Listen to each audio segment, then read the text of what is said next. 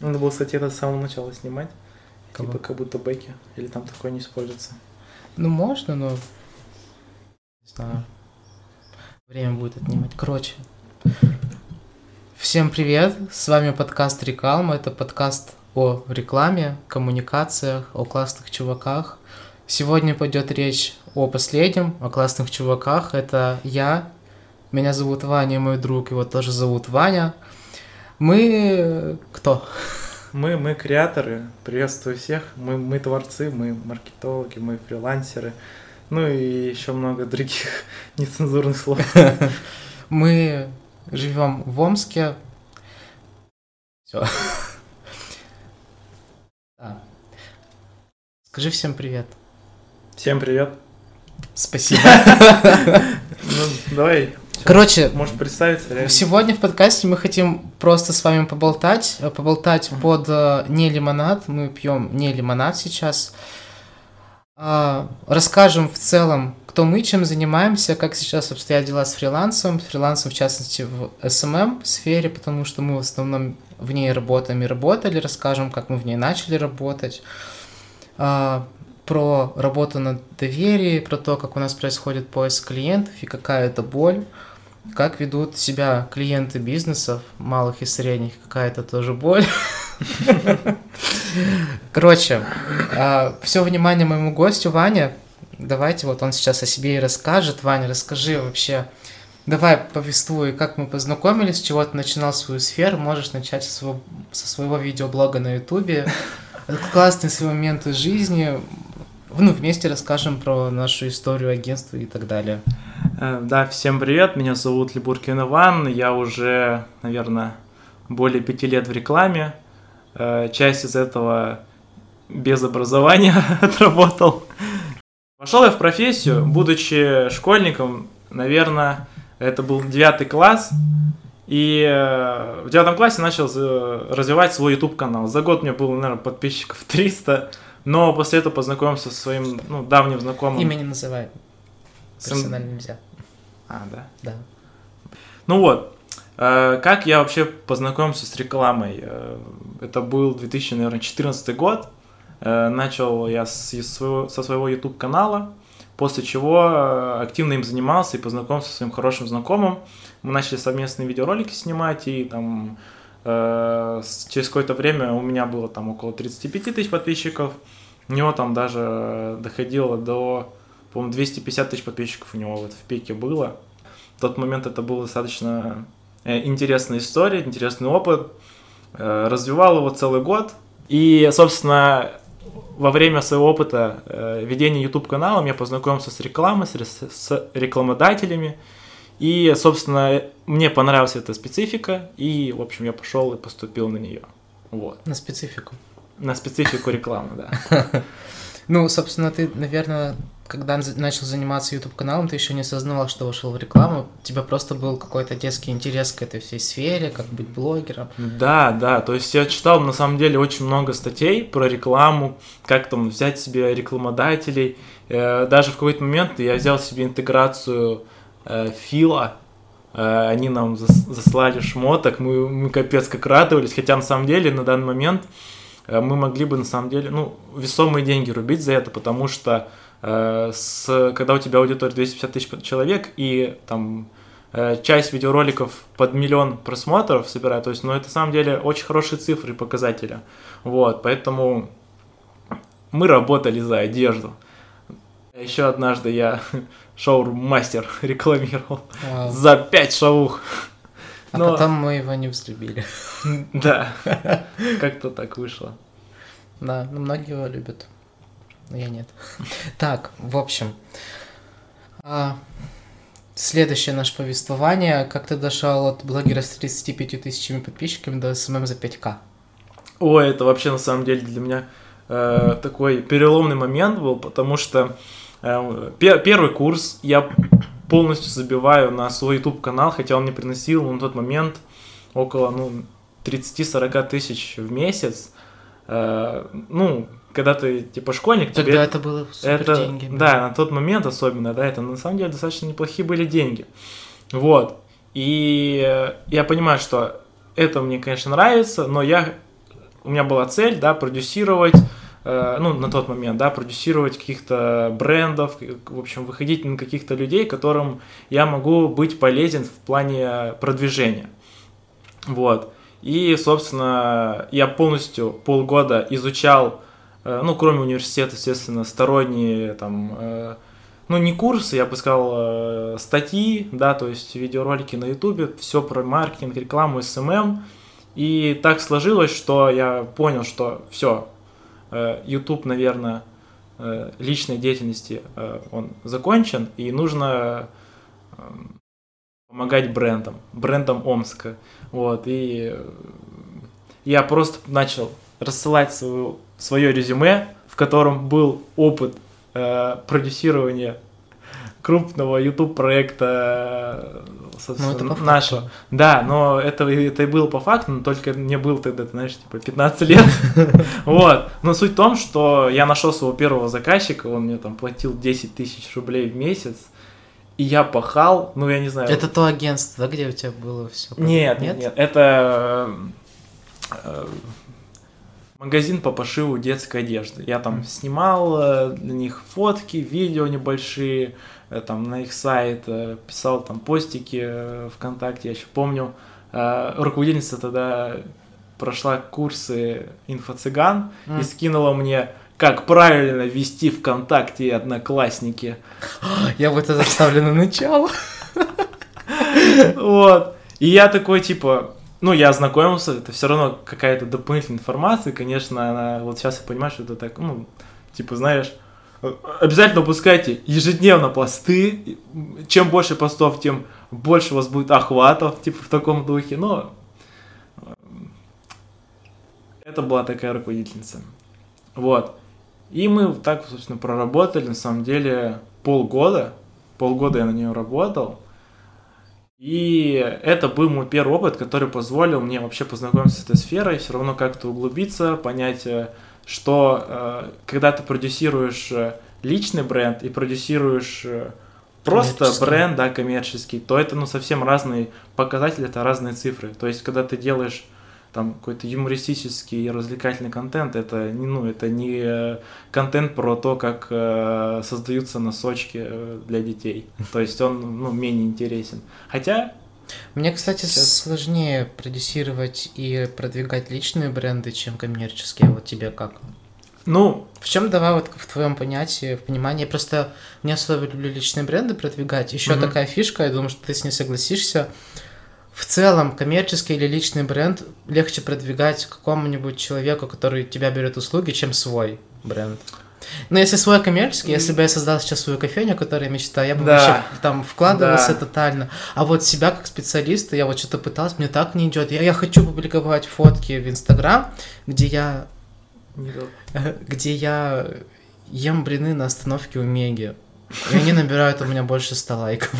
Но реально, я вот это публиковать, блин, мне не знаю, там, ее курсы по копирайтингу, хотя хочу сделать курсы по копирайтингу, и опять этим занимаюсь, но, блин, свой бренд всегда тяжело прокачивать. Как думаешь, почему? Это лень просто, или тебе это просто не надо? Слушай, ну Ты вот... что же хотел? Как да, вот у меня на самом деле э, ну, какой-никакой, но там бренд уже был, да, то есть бренд не маркетолога, а бренд э, э, такой, типа, блогера больше. Да, и в целом, я им... А, мы сейчас немного, да, запутали, я немного тебя запутал, личный бренд и личный блог немного разные, я имел в виду больше про личный блог, потому что да. личный бренд как таковой, ну, у нас есть в сфере рекламы в Омске, да, то есть нас да, многие да. знают, но тем не менее, типа, знаешь, там вот это а-ля инфо-цыганский личный бренд, что 5000 подписчиков в блоге или 100 тысяч, там курсики, вся фигня.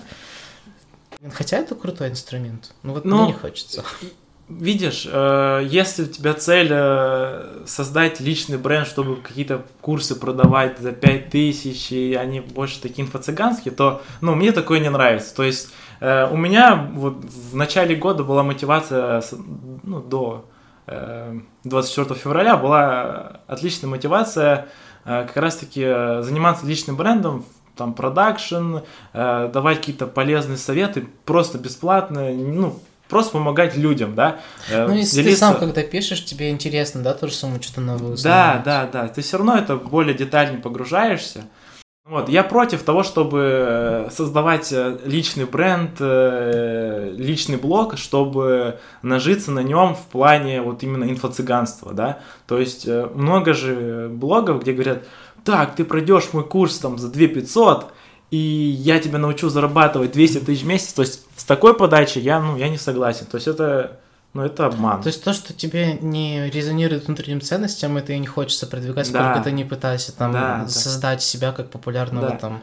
То есть я понимаю, что там, допустим, я мог влететь там в году так, 20-м, когда все сидели на удаленке, и это угу. очень большой спрос имели курсы. В ТикТок так хотел попасть, залететь. Да, вообще. да. И ты мог на этом на самом деле нажиться, ну, много денег, но просто суть в том, что мы не про какую-то корыстность, да, не про какой-то такой э, не очень э, легальный, ну, красивый, скажем так, заработок, мы все-таки про честность, про открытость и про пользу. И вот у меня именно э, ну, была цель создать личный какой-то блог на тему э, просто полезных видеороликов для там, начинающих специалистов, для студентов.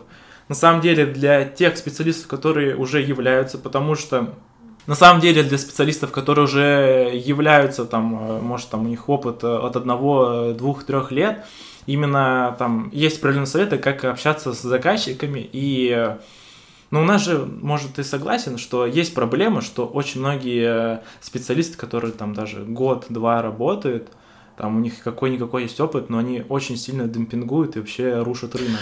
Вот, как раз таки мы очень сейчас нативно и органично к этой теме подвели из-за того, что вот есть такие инфо-цыгане, которые не продвигают честность и хороший продукт, да. портится покупательская грамотность, становится безграмотностью. Вот, я замечаю, что много специалистов, э, они работают, ну, знаешь, знаешь типа, чек 2000, 5000, делает 500 сторис, делает 500 постов, Э, это все не набирает никакие охваты, никакие просмотры, но при этом они берут, типа, и демпингуют, и просто портится впечатление а в целом. потом тебе приходит клиент, и который тебе говорит, надо мне здесь истории в день,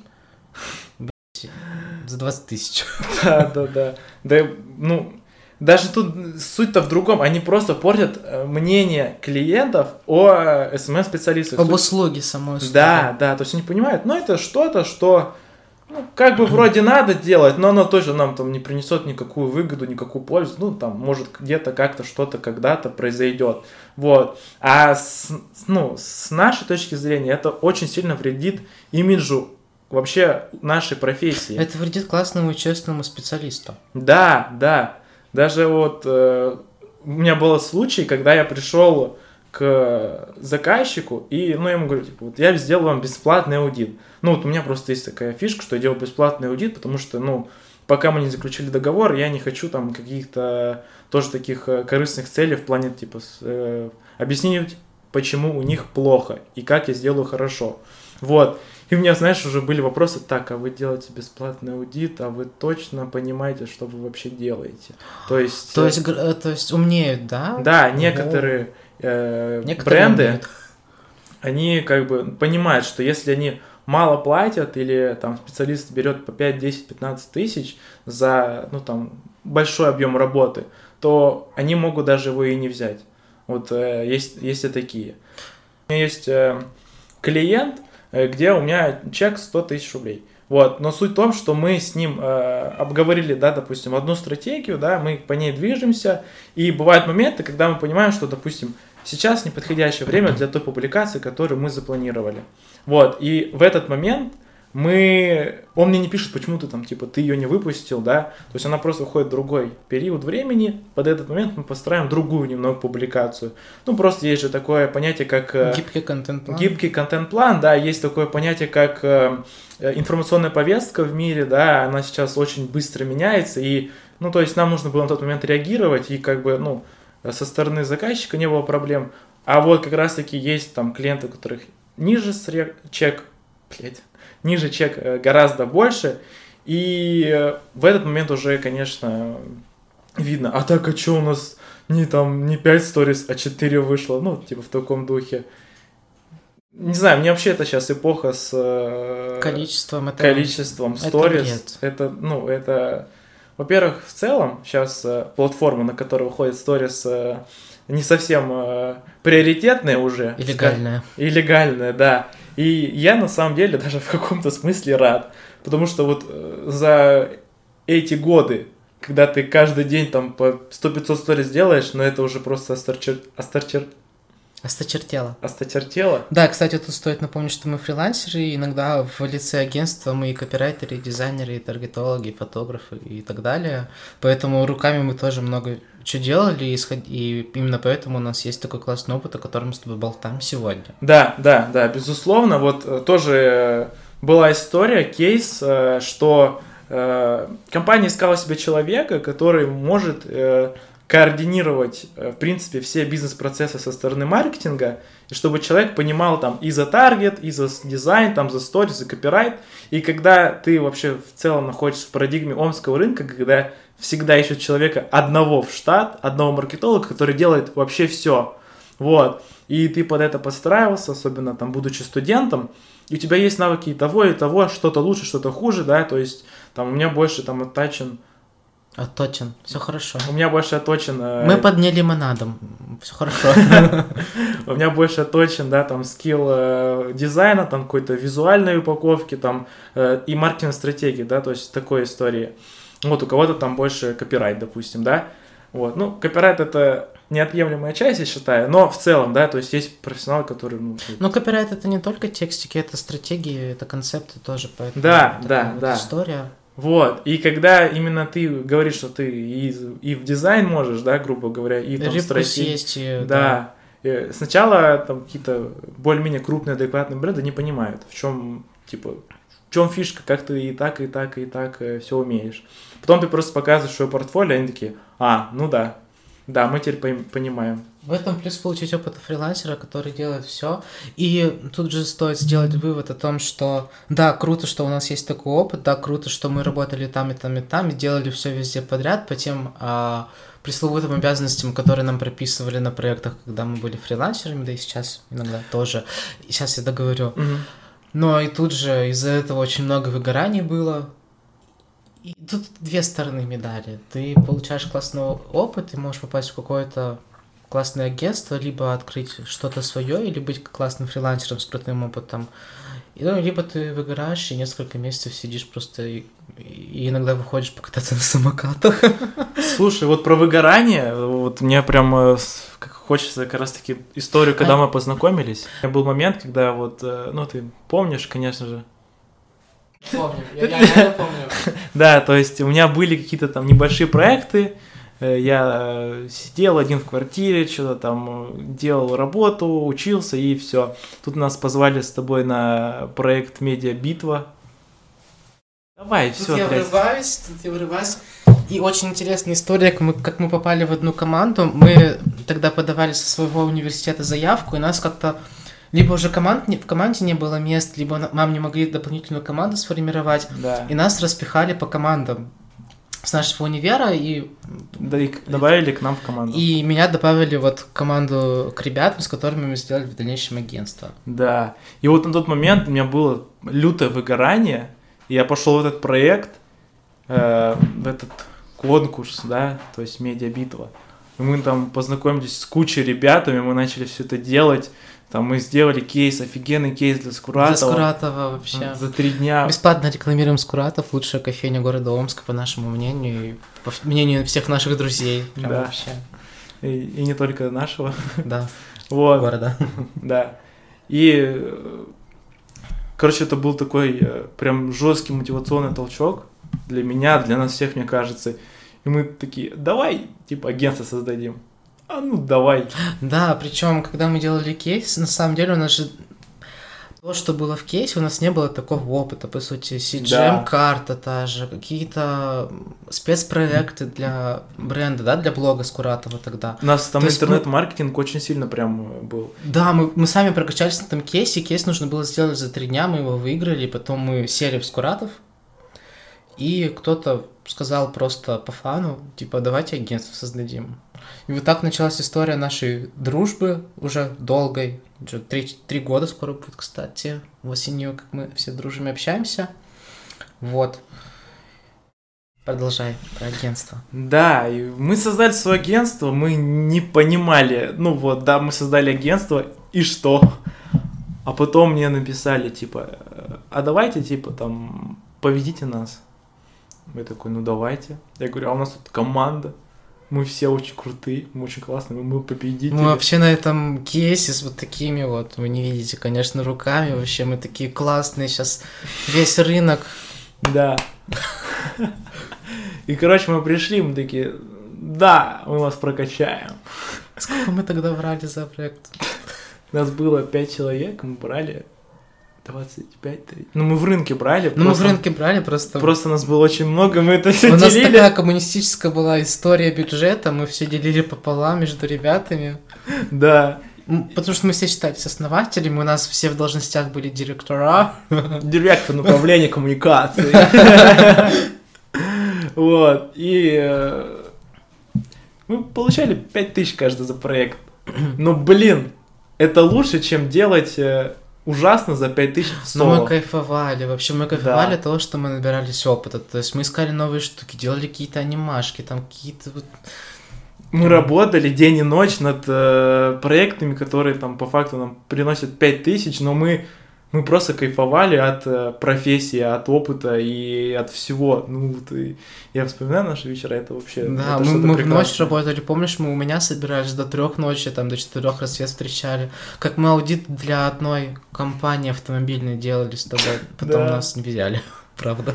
Я- и помнишь, как мы все спонтанно поехали просто ко мне за город? Да, Тоже да. просто ни с того ни с сего. Бац, улетели на там двое суток, по-моему, зимой. Короче, это было... Да, это было классно. прикольно. Если бы на, на тот момент мы сейчас владели опытом, который имеем сейчас, возможно, у нас бы агентство до сих пор держалось. Если бы Да. мы сами были разумнее, разумнее поступали, там разумнее был какой-то ценовой сегмент, сегмент оплаты труда и так далее, было бы, наверное, здорово. То есть я по этим временам, правда, по хорошей, по-хорошему скучаю, так по, по приятной ностальгии. Да. Это круто, это Да. круто. Но потом, но потом же у нас были еще клиенты, еще клиенты. И в какой-то момент я помню, что мы с нашего агентства зарабатывали почти по 20 каждый. Да, на самом деле у нас потом уже, я помню, как мы радовались, что мы пробили барьер в сотку. Да, мы в сотку Мы в пробивали. сотку пробивали, у нас Ого. там даже 120, по-моему, даже был в какой-то момент. И потом у нас еще подходило два проекта, три даже проекта, и начинается локдаун. Бац! И мы, короче, и мы поплыли в этот Мы момент. поплыли не только из-за этого, мы поплыли из-за того, что у нас был один благотворит- благотворительный проект, и Да. мы на амбициях его взяли с разработкой сайта, с пиар-сопровождением Да. компании, и э, на опыте оказалось, что не такие уж мы и крутые и классные, э, и это нас э, как агентство разрушило, может быть, так можно сказать. Ну слушай, там все вместе, там в совокупности, не только, ну, это было бы, если бы не было локдауна, это был бы просто такой опыт, который мы бы понимали, что там есть точки, где мы можем прокачаться еще больше. И суть в том, что когда ты прорабатываешь все эти моменты, люди видят просто со стороны, видимо, что ты э, стараешься над этим, и э, там кто-то просто хочет помочь там э, в плане как раз таки проектов. Сами сам бизнес, да, со стороны различных брендов хочет просто прийти там сказать, чувак, ну ты вроде как бы, ну ты, ты, ты запарился, мы хотим работать с тобой. Вот. И э, как раз-таки можем подвести к теме, как находить эти проекты. То есть, как это вообще так выходит, что ты вот такой сел, сделал себе сайтик, придумал себе название, и, и тут из-за того, что ты такой трудоспособный, тебе приходят бренды. Ну, это лукавство, наверное, отчасти. Все-таки в этот момент запускается эффект сарафанного радио, и те люди, которые понимают, что ты специалист, да, что ты хорошо делаешь свою работу, они просто начинают чаще там рекомендовать тебя и к И тебе. тут как раз таки складывается, обращаются. что важно это интерес к своему делу и горящие глазки. Вот, и из-за этого ты находишь клиентов, потому что ты на этом движешься. И тут, да, можно подвести к теме как раз, как находить этих клиентов. Если ты фрилансер, то вообще как мы находили, когда еще будучи у нас было свое агентство совместное, это мы рассылали портфолио, да, по Я, HeadHunter. я, я помню, с тобой мы сидели в какой-то кафешке и писали все проекты в Омске, которые мы бы хотели с тобой все вместе Да, да, да, вести. да, да. Мы их прописали так, вот этот проект, вот этот проект, ага. И каким-то образом некоторые из них начали нам откликаться сами, то есть просто через сарафан или еще. Потом мы, конечно же, мы, мы активно рассылкой занимались. Да, но это такой самый базовый вариант. Да. А, фишка фрилансеров, как найти проекты, если ты там не особо веришь в силу тех же чатов и так далее. Вот я, например, не верю, вот я работаю с омским рынком, возьмем тот же Headhunter. Самая крутая фишка это, во-первых, грамотное резюме, на этом мы не будем заострять внимание.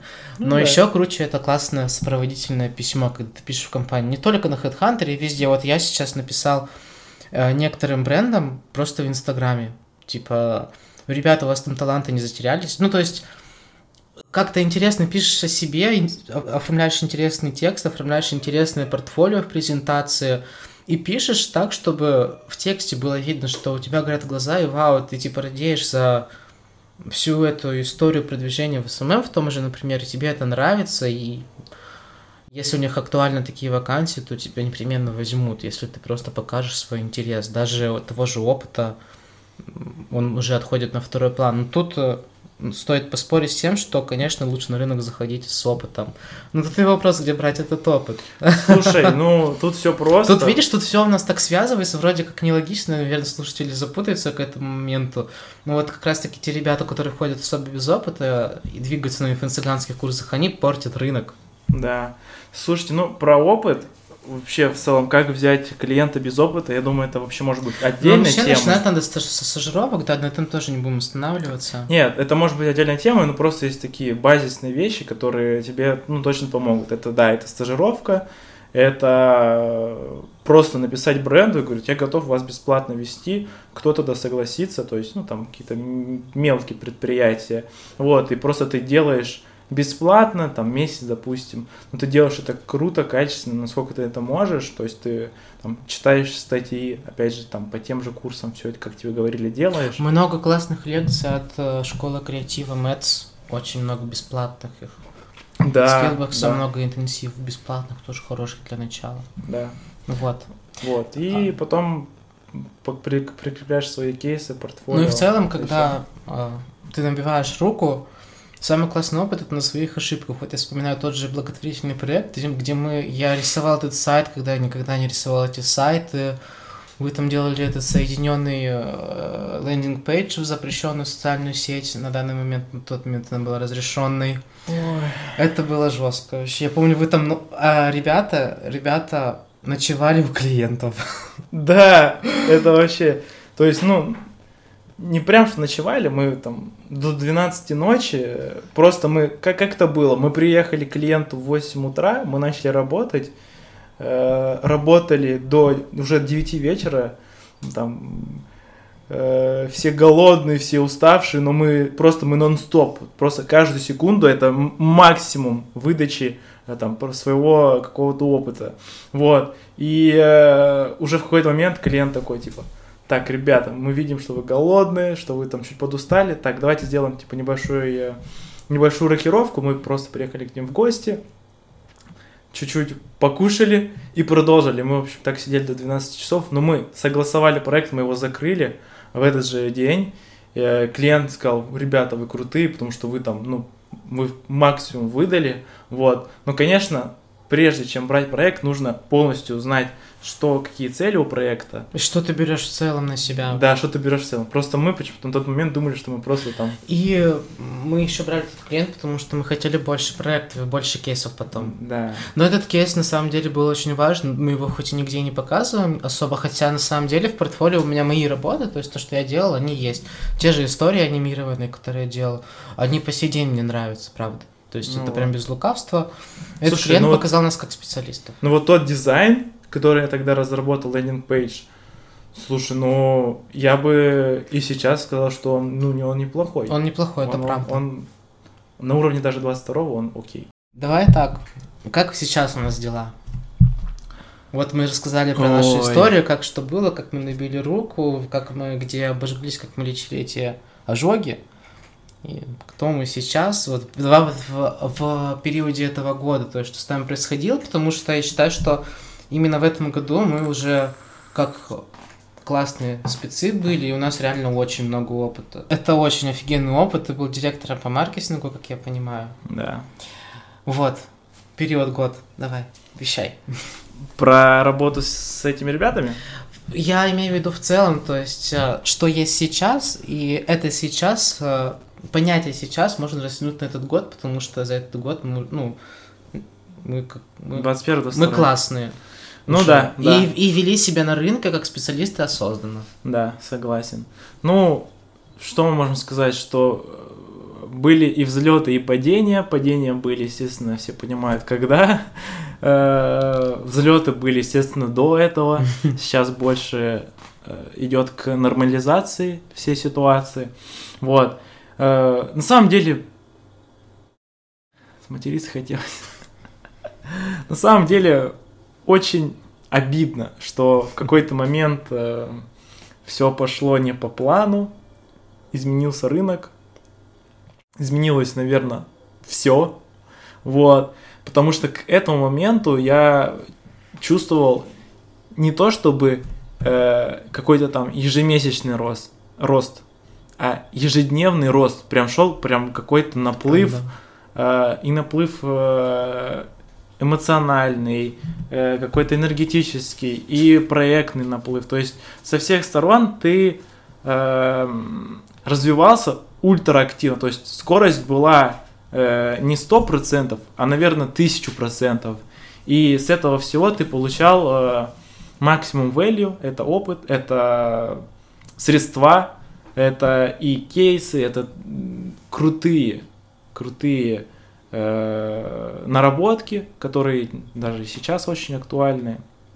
Вот. И суть в том, что э, за этот год я прям вижу, как мы меняемся и как мы адаптируемся. То есть э, из-за того, что мы были в процессе, э, скажем так, становления уже какими-то более серьезными людьми в сфере, да, и опять все изменилось, да, по щелчку пальцев, и опять нужно все-таки доходить до этого момента становления, вот, то мы быстро адаптируемся все равно. Мне кажется, мы быстро адаптировались под эту всю ситуацию, потому что есть, э, ну, я по своему мнению считаю, что есть ребята, которые до сих пор не смогли адаптироваться.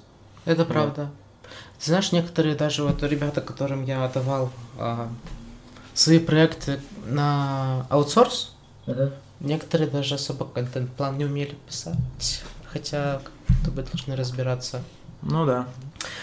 А, какой вывод? Что работая в рекламе, в данных реалиях и в целом, ты всегда должен быть адаптивным, изуч... адаптивным, изучать новое, быть гибким и всегда бежать вперед не в сотой скорости, а в тысячной. Да. Чтобы да. быть актуальным и хорошим специалистом. Я думаю, что, в принципе, неважно, сколько тебе лет, ты всегда должен быть в тренде. То есть ты должен понимать тренды, ты должен понимать э, то, что сейчас актуально э, там, аудитории, это, в принципе, это можно назвать как это нормально, такой заголовок этому, потому что для маркетолога это для человека, который работает в рекламе в целом, будет это маркетинг, пиар, SMM, бла-бла-бла, это просто не должно как-то превозноситься, это должно быть нормой, что ты всегда должен быть в тренде.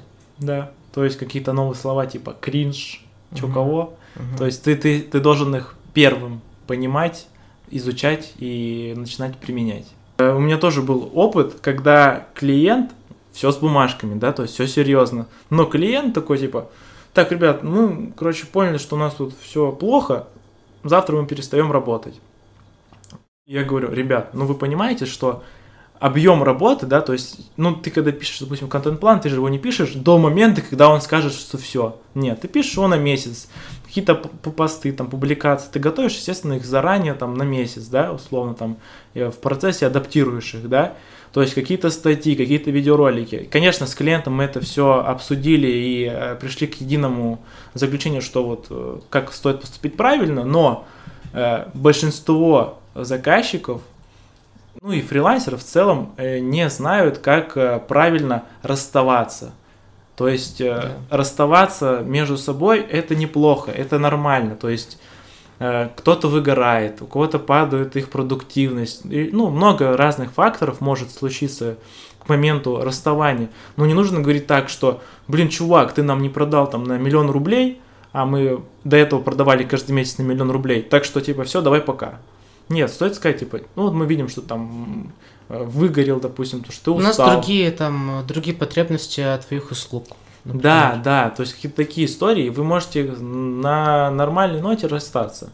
Вот. И я не говорю, что все клиенты такие или там все фрилансеры такие, но есть э, большая часть, кто просто, он, ну, люди просто не знают, как стоит правильно это делать, чтобы никому не было обидно, как стоит это донести и рассказать. Да, это очень важная вещь, потому что очень многие клиенты, на самом деле, в частности, очень многие клиенты не умеют коммуницировать в рамках делового общения, если это можно так сказать.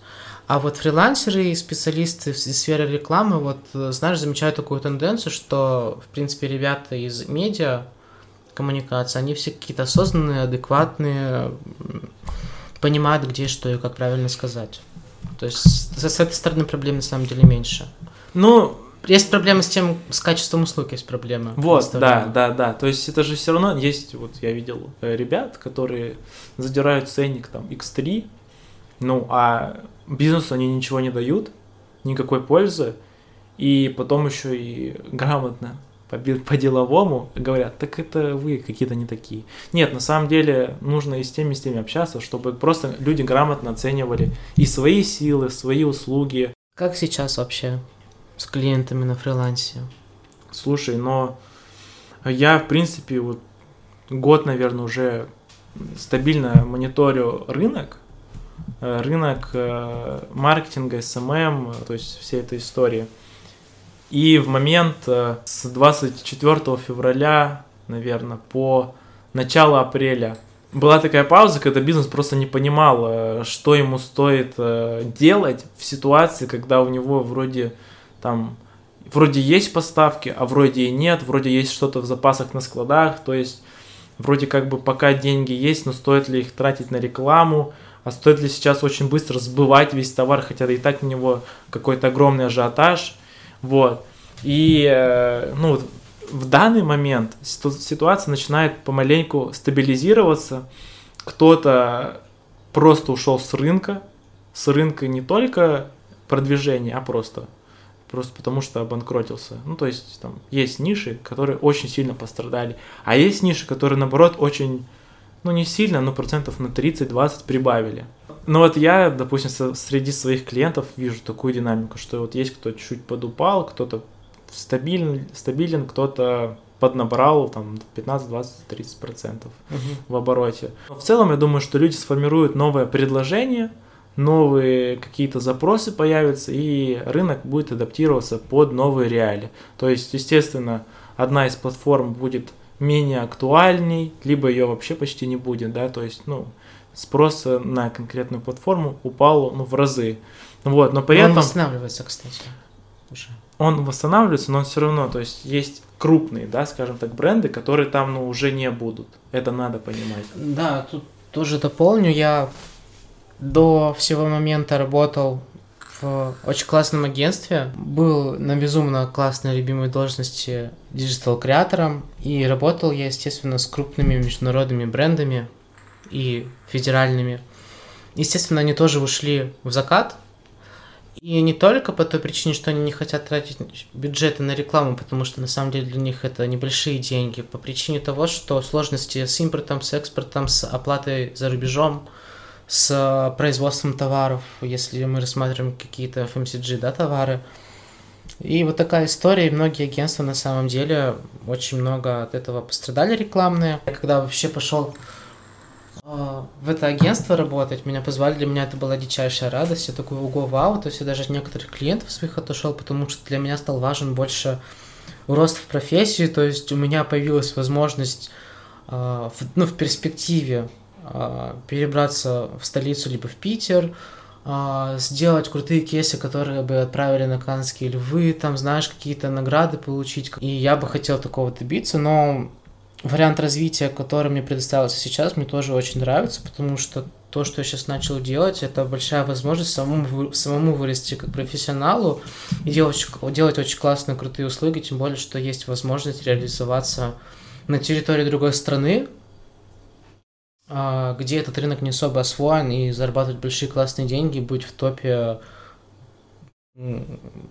специалиста по рекламе, маркетологу, не знаю, как правильно сказать, в топе digital-агентств. Быть, быть в топе. Быть в топе, да. И сейчас мы хотим дать фрилансерам, если они нас слушают, классные советы о том, как сейчас вообще выживать, что делать, как набивать руку и так далее, и чем сейчас стоит пользоваться. Это такие базовые советы, но, возможно, к ним еще не все пришли на самом деле, потому что как мы и говорили, все очень быстро меняется. Если сегодня мы с вами запишем этот, записали этот подкаст, завтра я его смонтирую, послезавтра выложу, возможно, через 4 дня это уже тема будет не актуальна, возможно, проснусь завтра утром, и то, о чем мы говорили, в целом уже не существует.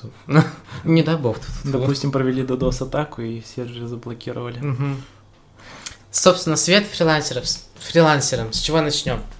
Слушай, но э, наверное, из таких советов я бы сказал, что если вы используете ВКонтакте как платформу одну из основных и используете на нем таргетинг, то советую рассмотреть одну из историй. Это маркет-платформа, это биржа групп ВКонтакте, где ты можешь публиковать свои какие-то записи посты записей, можешь отдельно запись под это готовить, да, вот, потому что за довольно-таки небольшие деньги ты можешь набрать э, неплохие охваты, набрать лидов. То есть грамотно подготовленный пост, э, текст, э, визуал под, может быть, даже конкретные тематики, да, то есть в которых ты будешь публиковаться, да, подготовить э, пост.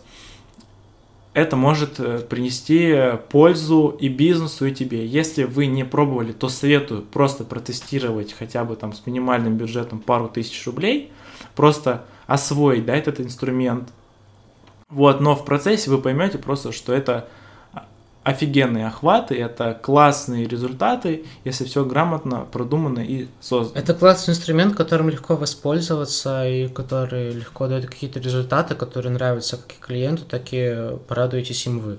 Да, можете просто посмотреть там куча статей, инструкций там на ютубе, как пользоваться вообще маркет-платформой, там на самом деле не так сложно разобраться. Большинство клиентов требует конкретный результат, и ты просто обязан использовать какие-то вот э, моменты, когда ты можешь дать результат в этом же моменте. То есть э, плавно можем перейти к истории и новому совету, это использовать Авито. На самом деле очень много бизнесов, которые подходят под Авито, где ты можешь размещать там те же объявления. Вы можете начать с бесплатных, можете их продвигать. Есть отдельно таргет на Авито. То есть там много, на самом деле, э, возможностей. И, вот, допустим, у меня сейчас у одного из клиентов, он миллион рублей заработал через Авито. Просто благодаря нескольким публикациям. Да, это крутая тема. Я тоже сейчас, вот клиент, который ко мне может прийти, сегодня была встреча, это ателье по пошиву одежды, разработка брендов одежды там. Угу я сразу понял, что это сто процентов Авито. Это сто процентов Авито, это сотрудничество с другими какими-то B2B, B2C, то есть это прям супер инструмент, потому что такие услуги вот ищут на Авито. То есть тут еще еще один совет а, – это освоиться с помощью какой-то теоретической информации в нишах рынка и где они более применимы на каких платформах, да. потому что а, вот у меня есть от одного клиента потребность продвигать э, чайный магазин и гнать трафик на сайт. Mm-hmm. С этим проблем нет, с этим все классно, супер, но на сайте ноль продаж. То есть а, с точки зрения SM, работы SMM отдела все хорошо, то есть заявки классные, CTR классный, Далее проблема не только с, не, не то чтобы с сайтом, а с самим продуктом. Я, например, если я не какая-то компания, не юрлицо, я не хочу покупать чай на сайте, я хочу прийти в этот магазин, я хочу посмотреть, какие чаи есть, понюхать, как они выглядят. Да. Вот, и тогда уже сделать продажу. То есть, вот здесь вот больше история с контент маркетингом и с работой с инфлюенсерами, потому что это можно отследить эту конверсию, но тоже не всегда, потому что поведение какое вот у такой аудитории, вот чайного магазина. Увидели рекламу или увидели посты с каким-то классным, предположим, обзором товара, пришли просто, мимо проходили этой торговой точки или островка и купили. И, и ты не следишь, что это была конверсия. Тут, конечно, как раз помогут, может, этот MyTarget, но это у клиента нет таких денег. Да, ну на самом деле вот э, вообще очень много вопросов с конверсией решаются через э, систему лояльности и Да. через повторные покупки, через сайт то же самое. То есть человек, допустим, пришел один раз, там заметил через контент э, какой-то там э, бренд, да, пришел, купил у него там, допустим, э, улун, э, ну, чай. И потом он понял, что ему он понравился, и он может его дальше заказывать через сайт. И, собственно, дальше эту всю конверсию можно отслеживать через там систему лояльности, опять же, через сайт. Да, поэтому сейчас, чтобы клиенту было хорошо, я люблю, когда клиентам хорошо, я также помогаю немного с маркетингом, и мы разрабатываем вот эту систему лояльности для, слеж... для слежки за конверсией, вот, чтобы потом была понятна эффективность нашей работы в э, каких-то определенных э, цифровых результатах, то есть чтобы она была оцифрована. Да. Такая история. Ну что, друзья, вот мы и поговорили о жизни фрилансера. Это был незамысловатый диалог и спонтанный подкаст, но просто очень сильно хотелось это обсудить, и это очень классно закрепляет эти истории для нас тоже лично.